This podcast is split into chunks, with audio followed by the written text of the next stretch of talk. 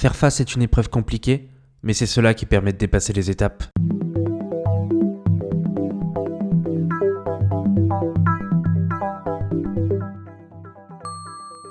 Faire face à la réalité, ce n'est pas toujours facile.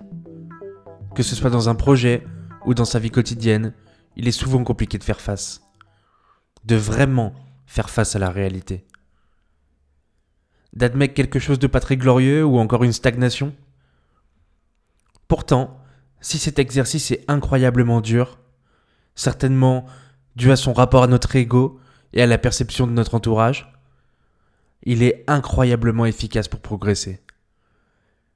Pour progresser soi-même, pour faire progresser un projet, ou encore pour faire progresser une relation. Vivre dans le déni, c'est flatter son ego et vivre dans une distorsion de la réalité. Un peu comme si tu vivais chaque jour avec un filtre Instagram.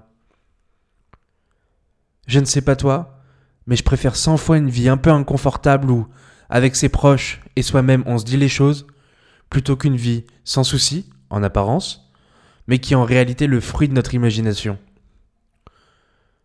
Alors, de ce constat, comment faire face à la réalité? Une des bonnes pratiques consiste à faire un point régulier avec soi-même, en toute humilité et bienveillance.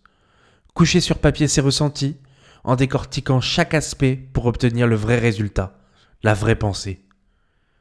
Questionnez. Questionnez votre entourage, vos amis, votre famille. Comment eux vous voient-ils? Si ce n'est pas forcément la réalité, cela vous donnera une idée de l'image que vous donnez aux gens. Et croyez-moi, elle peut parfois s'avérer à des années-lumière de ce que vous imaginez. Enfin, soyez dans le changement, dans la progression. Chaque semaine doit amener son lot d'évolution et de nouveaux apprentissages. C'est ça qui va vous permettre d'évoluer. Quand vous allez évoluer au quotidien, vous allez vite vous rendre compte de la gratitude et de la confiance en soi que ça rapporte.